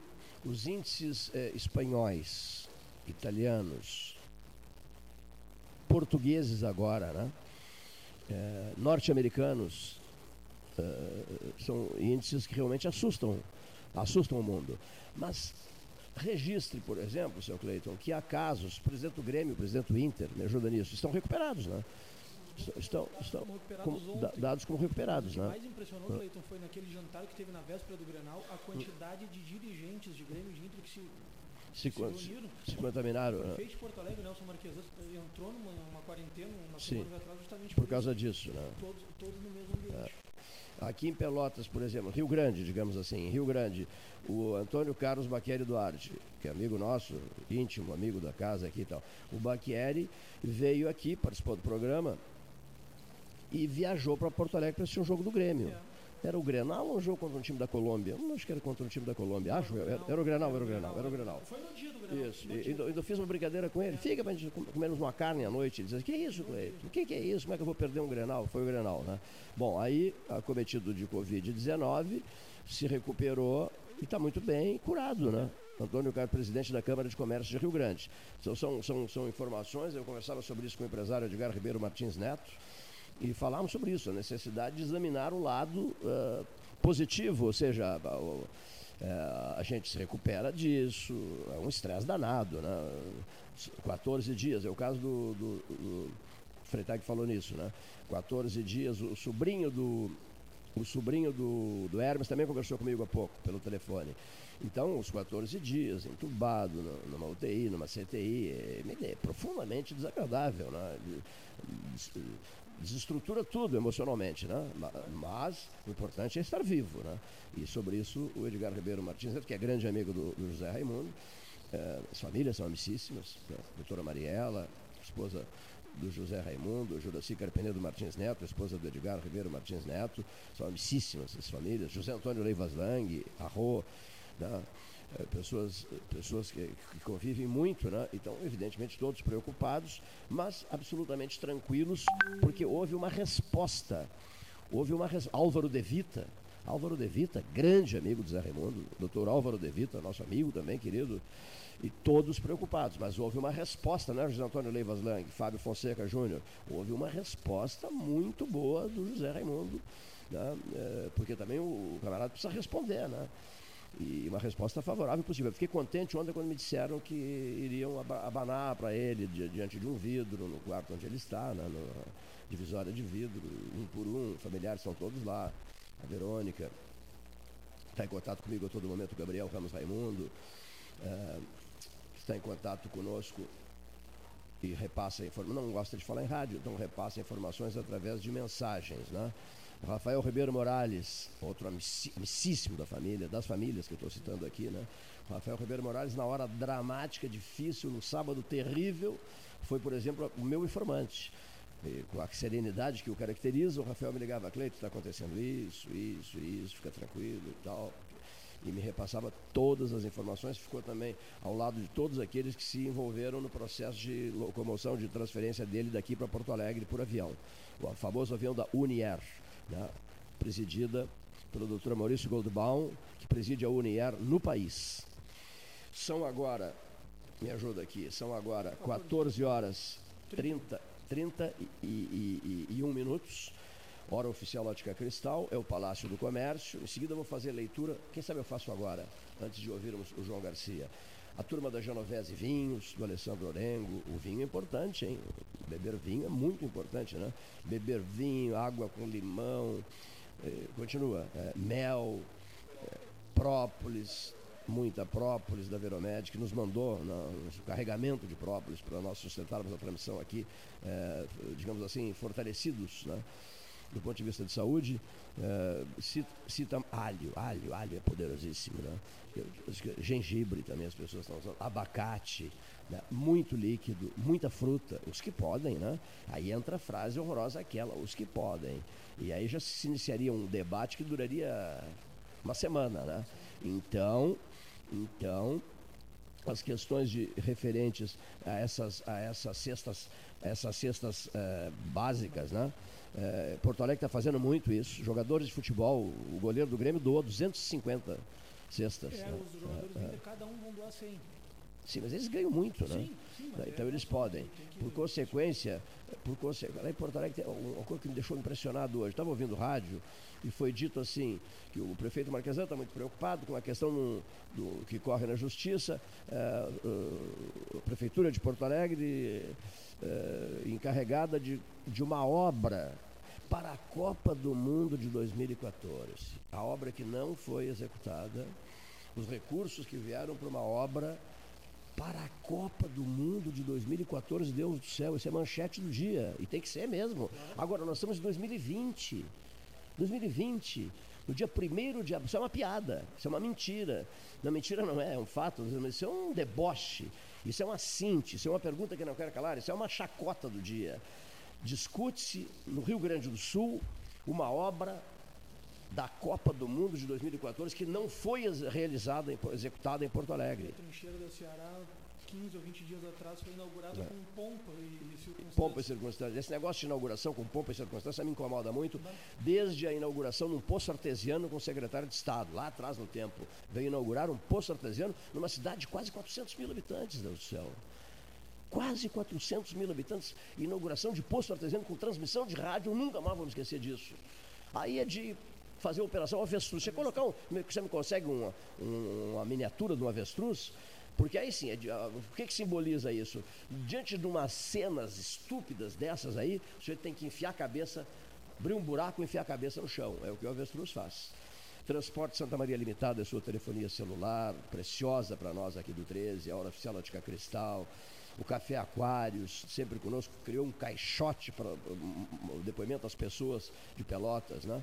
O caixote do Café Aquário, Ramiro Rodrigues, amigo de uma vida inteira, Ramiro Rodrigues, companheiro de café da manhã, lá na Padaria Avenida, companheiraço de cafés da manhã meu prezadíssimo amigo. Postos Paulo Moreira, Paulo Moreira sempre atento às questões comunitárias, as lojas de conveniência, os postos Paulo Moreira, lá da, da- da- do Dom Joaquim com o Fernando Osório, aqui da, da Osório com a Avenida Bento Gonçalves, a cordialidade Paulo Moreira, as grandes conversas que as pessoas eh, travam nesses endereços, enfim, pontos de encontro, diga-se de passagem, né? A Pelota Negócios Imobiliários, sempre ao nosso lado, já falei no Arroz João, o telefone do Arroz João, qual é o mesmo número, se você quiser, 3307-0313, Panemil, Panemil com estacionamento ao lado da Aquarela Tintas, Panemil, um endereço obrigatório no dia a dia da gente, Aquarela Tintas, que também tem estacionamento ao lado, eh, ela, Aquarela Tintas, tem o seu próprio estacionamento, tem o estacionamento da, da Panemil no outro lado.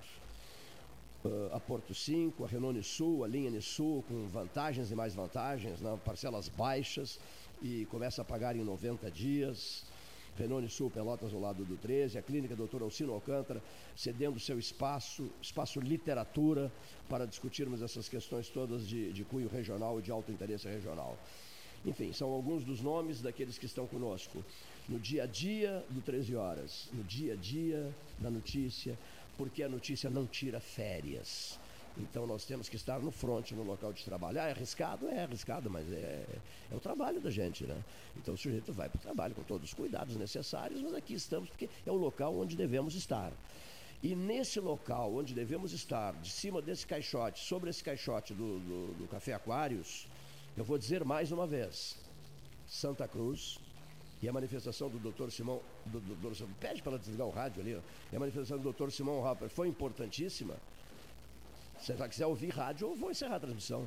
Aqui, ó, Santa Cruz do Sul, com todo respeito, Santa Cruz do Sul está dando um show de, de, de, no que respeita à integração regional, não só de Santa Cruz, da região como um todo, ou fecha a porta, da região como um todo. Mas é que fechar a porta não, fechar a porta não é uma boa, né?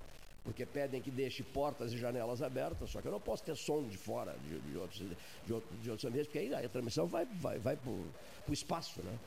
Então o, o, enfoque que precisa ser dado é esse, olha aqui, ó, já até esqueci o que eu estava dizendo. As forças vivas de Santa Cruz e da região de Santa Cruz montaram um hospital de campanha em Santa Cruz, que é exemplo para o Rio Grande do Sul. Então, de cima do caixote do Café Aquários, eu faço essa pergunta. E nós? Cadê o hospital de campanha?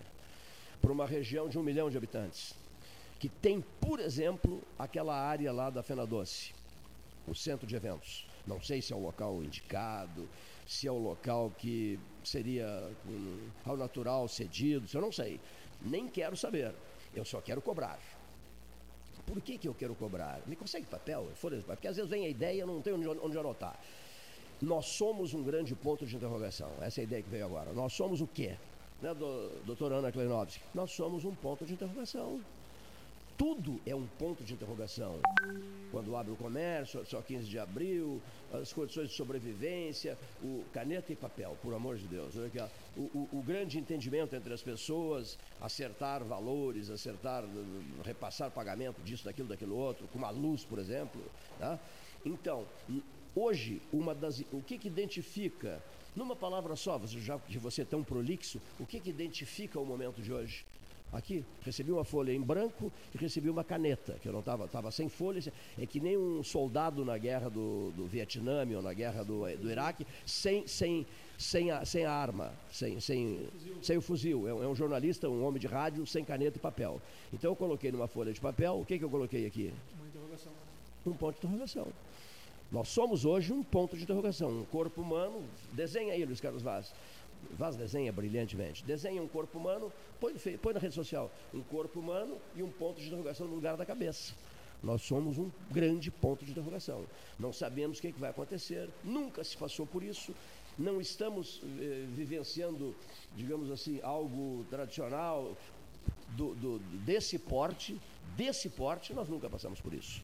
Um problema desse porte uma, uma, um problema mundial desse tamanho, nós nunca passamos por isso. Passaram as gerações do início do século, em 1918, com a gripe espanhola. Né? esses passaram por isso. A gripe espanhola foi um caos. Mas agora é o caos 2020, o ano, o ano 2020, nós vamos ter assim, ó. Eu acho, acho essa imagem muito interessante. Temos antes de Cristo e depois de Cristo. Né? Temos antes de 2020 e depois de 2020. Porque é um, gostaste dessa? Porque é um 2020 que se apresenta Eduardo, é um 2020 que se apresenta com alta tecnologia, Leonir Bade, alta tecnologia, né? computadores sofisticadíssimos, modernos, telefonia celular, é, internet. Olha essa máquina extraordinária que é a internet, que casa maravilhosamente bem com o rádio. Antes era de um orelhão. No tempo em que o Fernando Araújo, o Daniel Silveira e o Cleiton foram ao Rio de Janeiro nos anos 70 e acabaram transmitindo o sequestro do embaixador Boucher, o embaixador dos Estados Unidos, em 1970. Sabe como é que era feita a transmissão? De orelhão. Ah, sim. De orelhão. Fernando Araújo, Daniel Silveira. Outro dia encontrei o Daniel Silveira na estrada de Porto Alegre, lá no, no, nas Cucas. E ele recordava, tu te lembras do nosso, do nosso guriz, gurizada. Nós transmitindo o sequestro do embaixador dos Estados Unidos no Rio de Janeiro. Nós fomos para passeio, a passeio para o Rio de Janeiro, depois iríamos para Manaus. Acabamos ficando no Rio em função do fato. O sequestro, eles passaram a gostar uma barbaridade de rádio. Participaram intensamente da cobertura. Falando em gostar de rádio, ele gosta uma barbaridade de rádio. Brilhante, palavra fácil. Né? Palavra fácil, fácil, fácil. O improviso fácil de João Garcia.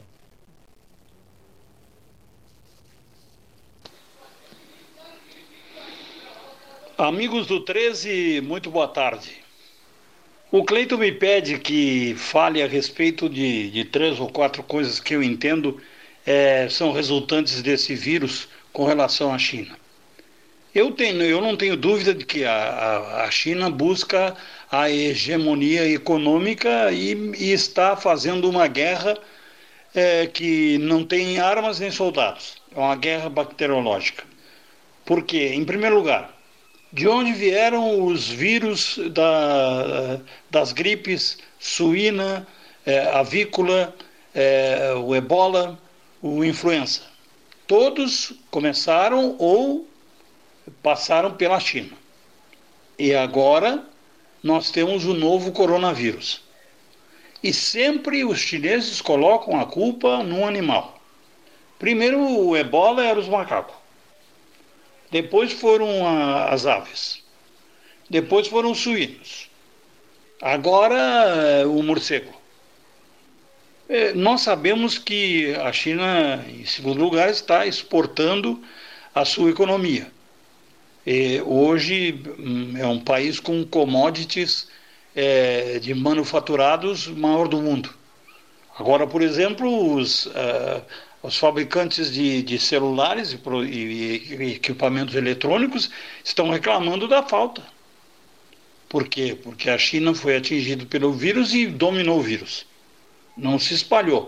Porque 1 bilhão e 700 milhões tivessem sido contaminados, 700 milhões já era o suficiente para aniquilar com a sua economia. Mas não houve isso. Eu desconfio muito. Eu desconfio que os chineses estão exportando o seu modelo de socialismo, social capitalismo é, nessa base. Estive vendo é, no Netflix uma, uma fábrica de, de vidros de automóveis nos Estados Unidos que foi tomado pelos chineses. O setor elétrico no Brasil já está tomado pelos chineses. Agora também é, o setor energético passa a ser vocês vão ver na, na, na, nesse leilão do pré-sal o que vai acontecer. Os chineses vão comprar. Como já compraram a, a grande parte da rede Bandeirantes, como vão comprar da Rede Globo. Então, nas comunicações também, isso é muito perigoso. Eu, é claro que eu sou uma voz clamando no deserto, falando que a ONU já tem que tomar providências. Porque em 1939 Hitler invadiu a Polônia, a Tchecoslováquia, a Hungria, é, com, com base na busca de minérios que não tinha no território alemão para fazer armas. E quanto custou a vida de tantas pessoas a Segunda Guerra Mundial, que na verdade foi uma guerra europeia, né? não foi mundial. A exceção de Pearl Harbor, não, não tivemos. É, e do Japão, quando acabou a guerra, não tivemos. Mas, na verdade, os chineses, na minha opinião, estão buscando uma hegemonia. Um, é um domínio do seu socialismo. Isso é o que eu, é o que eu penso. Viu, Cleiton? Um abraço a vocês. Querido amigo, em momentos difíceis da vida do João Garcia, é, do ponto de vista de saúde, em família, em momentos difíceis da minha vida, eu não escondo nada não. Momentos difíceis da minha vida, nós trocamos mensagens até altas horas da madrugada, ele em Porto Alegre eu em Pelotas, né? Um dando força para o outro, um transmitindo uma mensagem solidária e de confiança. Confio em ti, dá a volta por cima, te reenergiza, te reergue, né? E eu jamais vou esquecer isso. Altas horas chegava a mensagem do João Garcia para mim, eu mandava mensagem para o João Garcia, nós trocávamos telefonemas, sobre as nossas dificuldades de vida, todo mundo tem, quem não as tem, né? Então, e as pessoas cobrando, mas vai que você está desanimado no rádio, você não é mais o mesmo. Cadê aquela energia, aquele elan, aquele entusiasmo? Cadê aquele entusiasmo? Morreu aquilo, desapareceu? Um dia me disseram assim: nunca perca esse elan, nunca perca, por favor. Né? E eu perdi, perdi por oito meses. E nesses oito meses, durante esses oito meses, o JG era uma das pessoas dessas minhas conversas. Paulo Moreira, estimado amigo da turma Bebeto Reis, Eurico de Castro Neves, Sérgio Biagio Rodrigues, Cleiton Ramil, uh, meu Deus do céu, o enxadrista Henrique da Costa Mec, que dividia apartamento lá em Porto Alegre com eles, eu estava sempre lá. Uh, enfim, aquela Kiko Castro Neves, esse, esse símbolo da música, né? Uh, e, e a gente é, sustentou essa amizade. Flávio Bolic, em, em Santa Catarina, em Criciúma. É, o, o, nosso, é, é para mim é difícil dizer, o nosso saudoso José Carlos Teixeira Petis, o Magrão Petis. Fica difícil para mim dizer isso, que ele é, né, que, que o Magrão já seguiu viagem.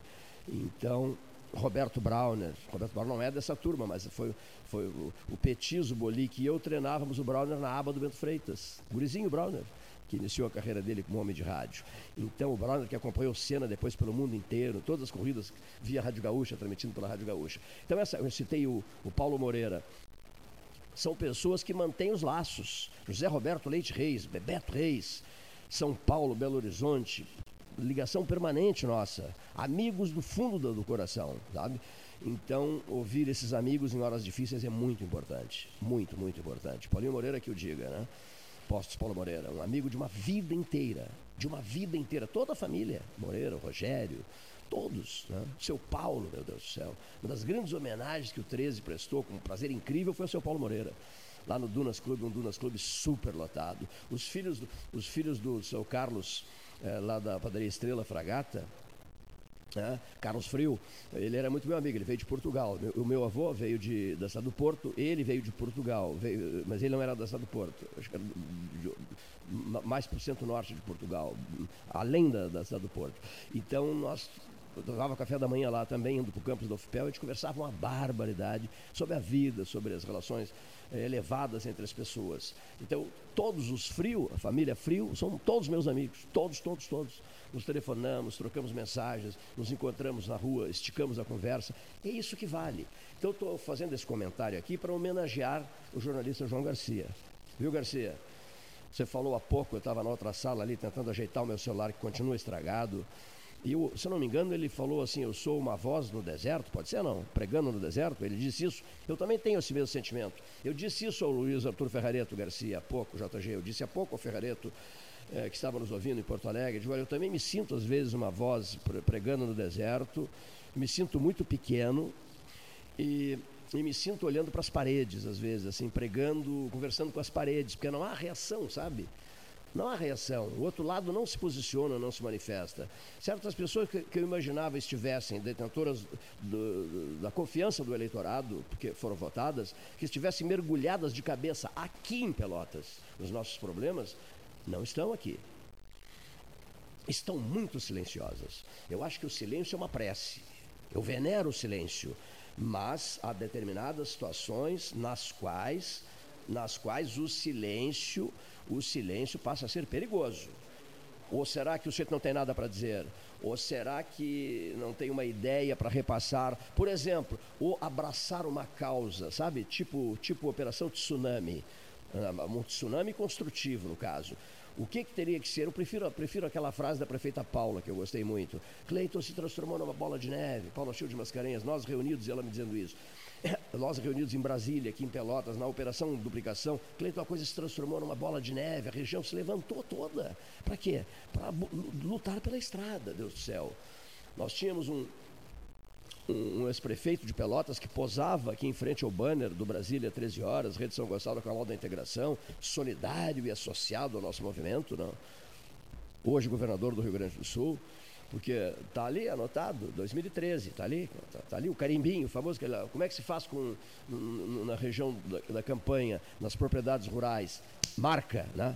Marca, como é que se diz? Marca na paleta, né? Está ali, está marcado na paleta. 2013 começou esse barulho todo. E toda a classe política vinha para cá promover, uh, o, o, digamos assim, a campanha da, da, pela duplicação da BR-116. Eu, eu, eu, tenho, eu tenho memorizados todos, né? tenho guardado na memória todas as pessoas envolvidas, que se envolveram por inteiro nesse processo. Achei muito bonito também a minha conversa recente com o, com o deputado Luiz Augusto Lara, né? que fez uma campanha forte na questão ICMS e facilitou muito que recebêssemos todas as informações possíveis, necessárias, em relação à cidade de Bagé, município de Bagé, e a onda Covid-29. Essa interação, assim, eu pego o telefone e ligo para o Lara, o Lara liga para mim, eu mando mensagem para o Lara, o Lara manda mensagem para mim, o Fábio Branco manda mensagem para mim, eu ligo para o Fábio Branco. Eu não está acontecendo isso com outros. Guardem essa frase. Guardem essa frase. eu não estou tendo a liberdade de contato com, com algumas pessoas. Não estou tendo. Sabia? Não estou conseguindo. Eu fico constrangido, eu fico me sentindo um Zé Ninguém, sabe? Não, mas para aí, quem sou eu para ligar para o deputado X, para o senador Y, para o ministro Z, tal, tal, tal. Eu não fico à vontade, com, mas com muita gente eu fico muito à vontade. Por exemplo, com o professor José Luiz Marasco Cavaleiro Leite. Alô, Cleito, tudo bem? Estamos aqui à espera dos acontecimentos que a gente deseja que se precipitem de uma vez, né? o acontecimento principal, que na verdade é o achatamento da curva que nos faça em pouco tempo voltar a viver em condições normais a vida tranquila de sempre. Bem, Cleiton, mas estes momentos de coronavírus, de muita tensão, de muitas manifestações, uh, o que a gente pode observar é que, bem ao contrário da desinformação, ou seja, da falta de comunicados que nos deixem esclarecidos sobre o que se deve fazer, está havendo um excesso de informação. E uma, um excesso de informação que está calcada não exatamente em comunicar pontos importantes que precisem ser efetivamente observados. É, na verdade, estas, é, esses comunicados, estas manifestações que se vê na internet, que se vê no Facebook, nos, nos meios virtuais de comunicação, ela é calcada muito mais em interesses de natureza política. Quer dizer, se um determinado líder falou determinada coisa, é isto que nós temos que propagar. Se outro, contrário a mim, falou determinada coisa, é isto que nós temos que abominar, eh, riscar, criticar. É um absurdo. Esta, este excesso de informação, colocada aqui esta palavra informação entre aspas, é o grande mal deste momento, no meu ponto de vista. Acho que os critérios a que devemos nos vincular são os critérios científicos, os critérios das pessoas que estudam, que sabem o que está por acontecer, critérios que se baseiem em estatísticas de casos, na observação do que aconteceu em outros países, na projeção que as pessoas que cuidam de fazer eh, eh, previsões calcada em fatos estão nos informando. Não pode ser uma guerra política isso, não pode ser. É um absurdo que muitas pessoas façam disso um motivo para desfazer de seus adversários políticos e consagrar aqueles a quem estão vinculados. Tenho muita pena de muitos brasileiros mal informados que ficam a propagar fake news montadas por escritórios especializados em divulgar notícias falsas. E o que é pior é que isto vem das esferas superiores do comando da nação. É isso, Cleito. Um grande abraço para ti. Professor José Luiz Marasco Cabeleiro Leite, tradicional colaborador da mesa 13 horas, companheiraço do José Rodrigues Gomes Neto, nosso decano, eles são muito amigos. José Rodrigues Gomes Neto, que está, é, puxa, sempre esqueço do lugar, está para fora, descansando, Onde é que ele está descansando? Na propriedade da beira d'água e nos ouvindo, né? No, tantos, meu Deus, a minha cabeça está falhando. Né? Aqui, é, onde é que está o José? Por onde anda o José Rodrigues Gomes Neto? Alguém me responde, não? Pode ser por telefonia celular, por mensagem, porque a minha memória está se entregando. Aqui, ó. Por onde anda José Rodrigues Gomes Neto, nosso decano, o homem que escolheu a cor da sala aqui, salão amarelo, 13 horas. Aí um dia eu estou lendo a vida do Getúlio Vargas, aqueles quatro volumes, aqueles três volumes, né? Três volumes. Estou lendo o livro, um dos livros do Getúlio, tarde da noite, lá pelas tantas. O presidente da República tinha um ambiente que ele gostava muito no Palácio do Catete. Havia um ambiente no Palácio do Catete que ele apreciava muito. E ele gostava muito de promover reuniões nesse ambiente. Palácio do Catete, Rio de Janeiro. Sabe como era o nome do ambiente? Salão amarelo. que maravilha, né? Que maravilha. Tudo por acaso. Olha aqui, vamos a São Lourenço do Sul. São Lourenço do Sul, Edmar Ferreira Luiz ligado à administração do município, uma figura muito amiga da mesa do 13, que seguido nos repassa informações importantes sobre São Lourenço do Sul, correspondente do 13 em São Lourenço, assim como Carlos Antônio Aires, é o correspondente do 13 em Cerrito e Pedrosa. Não recebi o teu boletim, Carlos Antônio Aires. Olha aqui, vamos lá. Edmar Ferreira Luiz. Boa tarde, meu amigo Cleito.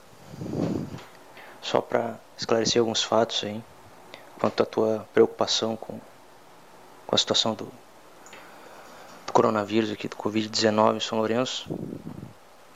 Eu queria deixar vocês bem tranquilos aí, pessoal da, da rádio aí, pessoal que nos ouve, os ouvintes, que São Lourenço, por enquanto, tá, não existe nenhum caso confirmado. É, na verdade, existem, é, foram até agora constatados 12 casos suspeitos. Acho que nove descartados, parece três em análise e nenhuma confirmação. É, foi criado aqui também um centro de atendimento ao Covid-19 no posto central. O pessoal está lá preparado para receber e fazer os primeiros atendimentos e análise do, das possíveis situações de risco, né, do grupo de risco e das demais pessoas que, que possam haver ou existir algum tipo de possibilidade de ter sido contaminados por esse vírus, né? É, foi criado um comitê aqui no município para tratar de, de assuntos pertinentes a, a, comércio, esse tipo de coisa. Né? Eu acho que, inclusive com o envolvimento da, da Associação Comercial e Industrial e do, da Câmara de Dirigentes de Logistas aqui do, do município para tratar né, o que, que seriam considerados serviços essenciais, né?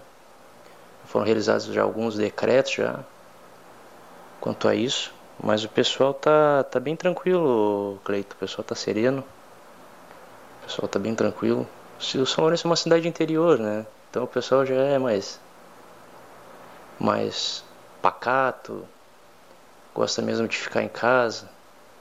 É, o pessoal tá bem, bem tranquilo quanto a isso, ô Cleito. O pessoal está bem, bem tranquilo. O pessoal se preocupa muito com, com as pessoas de mais idade, né? O pessoal do grupo de risco. Só nós temos uma, uma cidade que tem muita gente dentro desse grupo de risco, né? Então é, é bem preocupante quanto a isso. Né? Também Canguçu foi confirmado um caso. O pessoal já fica meio receoso, né? Canguçu é uma cidade muito próxima da nossa aqui. É, faz divisa com o nosso município aqui, com o nosso interior nosso interior também existe um grande número de, de pessoas de mais idade, né? Também foi quanto à a, a, preparação do município, uma possível confirmação de algum caso. É, São Lourenço está se preparando a princípio, né? Porque não existe nenhuma UTI aqui, mas existe um respirador autônomo em, em casos mais agravantes, acredito que o pessoal deveria ser encaminhado para Pelotas ou talvez Porto Alegre. Mas se Deus quiser, tudo vai ficar tranquilo por aqui. Por incrível que pareça, São Lourenço tem uma cidade muito grande, tem um fluxo muito grande de turistas, né? E de muita gente que trabalha é, em outros municípios e reside em São Lourenço, né? O pessoal fica meio receoso quanto a isso. Mas está tudo tranquilo, Cleiton. Esperamos que tudo se encaminhe desse jeito, né? É, foram adotadas algumas medidas, como fechamento do comércio, né, redução de, de horários de ônibus intermunicipais, esse tipo de coisa assim que a maioria dos municípios também estão adotando. Né? A gente também está passando por uma fase bem complicada quanto à estiagem. Né? É, é complicado, o agricultor está tá enfrentando essa crise de, de falta de abastecimento de água e automaticamente o município também, né? Então é meio complicado. Mas a gente vai passar. Vamos enfrentar isso aí tudo. Vamos passar passar uma régua em cima disso daqui a algum tempo e, e vamos aprender bastante com essa situação, né? Vamos ter que aprender, né? O pessoal está convivendo mais com a família e é, há males que vêm para bem. Desculpa a expressão, mas é verdade, meu ponto de vista é verdade. Mas eu queria também, ô Cleito, te parabenizar pelo teu trabalho que tem feito na rádio, hein? Sempre preocupado com a região, sempre tratando de diversos assuntos uh, pertinentes, né? Que são de grande importância para nossa região, hein? Queria te parabenizar pelo trabalho que tu tem feito aí, não só na rádio, como âncora do programa, mas sempre muito ativo, né? Quanto a assuntos pertinentes à nossa região. Parabéns pelo teu trabalho, no que eu puder te ajudar, tu pode contar comigo, hein, tá? Grande abração aí, amigo. Tudo de bom. Obrigado, meu amigo Edmar Ferreira Luiz, que é liderança política de São Lourenço do Sul. E que, por exemplo, ele tem um grande amigo que se chama José Ivo Sartori. Senhores ouvintes, vamos ao Bruno Marcilli. Bruninho Marcilli conosco. Boa tarde, Cleiton. Boa tarde a todos os amigos ligados na Rádio Universidade, no programa 13 Horas, onde fui muito bem recebido em todas as vezes que eu estive presente.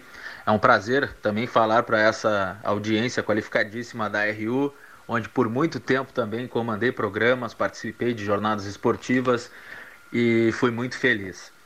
Bom, Cleiton, essa é uma situação atípica a minha geração, por exemplo, hoje eu tenho 28 anos, eu não vi antes nada igual. A minha geração, a geração até 40 anos, não viu nada igual. E na verdade é uma coisa que eu particularmente comparo a uma guerra, mas não é uma guerra entre países, entre nações, é uma guerra de toda a humanidade contra um vírus, contra um inimigo invisível e incomum, é uma coisa surreal, até diria. Então, os números nos assustam, os números são dados importantíssimos nesse momento no combate. É, temos, graças a um trabalho espetacular, uma universidade federal em Pelotas que desenvolve projetos importantíssimos na área da saúde e que mantém boa parte do nosso sistema único de saúde funcionando. E através da UFPEL temos um embasamento científico muito grande e muito precioso, que até foi colocado ontem pelo ministro da Saúde, Luiz Henrique Mandetta, já como exemplo e como modelo a ser seguido no país inteiro com essa pesquisa envolvendo aí o vírus, envolvendo também os anticorpos que a sociedade, que as pessoas já estão produzindo. Por quê? Porque a ciência é quem vai nos nortear. E falando um pouco de dados, e por isso eles nos assustam muito, é porque o número de casos cresce demais e temos realmente que ficar muito preocupados, porque até a última atualização esse áudio está sendo gravado ainda no final da manhã, a última atualização das 11 horas era de 5.867 pessoas infectadas e 203 mortos no Brasil é um número muito grande. É um número já que assusta, que é comparado a curvas da Itália e da Espanha, que hoje chegam perto aí da marca de mil pessoas mortas por dia, em 24 horas. Tomara que a gente não chegue lá, Cleiton e amigos. Porém, é muito provável que o Brasil enfrente uma crise semelhante ou até pior, pelo que dizem as pesquisas, em relação à Itália e à Espanha. O número de casos aí nos Estados Unidos já tomou uma proporção descontrolada, já ultrapassando a China, quase que o dobro de casos ou mais do que o dobro nas próximas atualizações. E por isso a gente fica assustado. No Rio Grande do Sul, eu quero trazer um dado que eu tenho batido bastante nas minhas redes sociais e também nos veículos onde eu atuo. É, o dado é o seguinte: na última atualização, 306 casos confirmados no estado, 4 mortes. E aqui na cidade de Pelotas, três casos confirmados, já contando com um caso confirmado por um laboratório particular, que a partir deste momento também entrará na contabilidade da Prefeitura Municipal de Pelotas. Isso já acontecia em Porto Alegre. Um dado que eu quero encerrar minha participação, Cleiton. De 30 a 39 anos, 59 pessoas foram infectadas, o mesmo número das que têm entre 60 e 69 anos. Muito bem. Bruno Marcili, muito obrigado. Mesa 13. O aspecto bíblico do atual momento e a proximidade da Páscoa, a 12 dias da Páscoa. O equilíbrio das estações, pautas seguintes: a função do outono, a necessidade de, de acumular energias para enfrentar o inverno. O perigo está diante, né? É isso, o perigo está diante, está no inverno. Mas temos que nos fortalecer. Aliás, estamos vivendo nesse momento uma, uma, uma escolha de Sofia, né? Estamos vivendo uma escolha de Sofia. Até quando se dá um passo é, no sentido de parar total e, ou se, se se consegue trabalhar um pouco uh, aquelas áreas de, atividade indispensa, de, de, atividades indispensáveis. Estamos vivendo uma escolha de Sofia, senhoras e senhores ouvintes. Vamos encerrando a cobertura referente ao dia 1 de abril de 2020, o dia dos bobos, segundo a tradição francesa. Pois então, que a morte seja uma mentira que no dia 1 de abril, quando pensarmos nela, que ela surja como uma mentira, como uma, como uma bobagem, como uma coisa menor, porque nós temos que pensar em vida, não na treva e no sol. Temos que pensar no sol, na energia do sol. E nesse 1 de abril fica esse recado final. Até amanhã.